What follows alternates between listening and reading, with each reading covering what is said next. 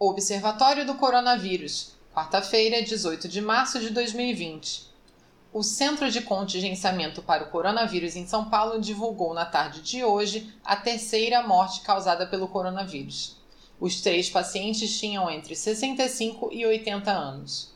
O coordenador do projeto, Davi Wip, alertou e pediu aos cidadãos que façam doações de sangue para os bancos, cujos estoques estão praticamente vazios o governo do estado de São Paulo determinou o fechamento de shopping centers e academias até o dia 30 de abril, como forma de combate ao vírus. As secretarias estaduais de saúde divulgaram 393 casos confirmados em 20 estados e no Distrito Federal. O boletim diário do Ministério da Saúde foi cancelado devido à coletiva com o presidente Jair Bolsonaro. O governo federal pedirá o reconhecimento de calamidade pública, que dependerá da aprovação do Congresso Nacional.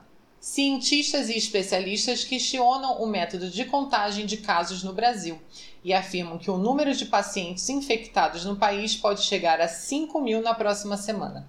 A China continua estimulando a produção interna de suprimentos de prevenção e combate da Covid-19 para envio a outros países. Na versão completa da nossa matéria, você encontra dados detalhados da situação no Brasil e na China, links para todas as notícias mais importantes sobre o assunto das últimas 24 horas, alertas para fake news e um mapa de casos no mundo inteiro atualizado em tempo real.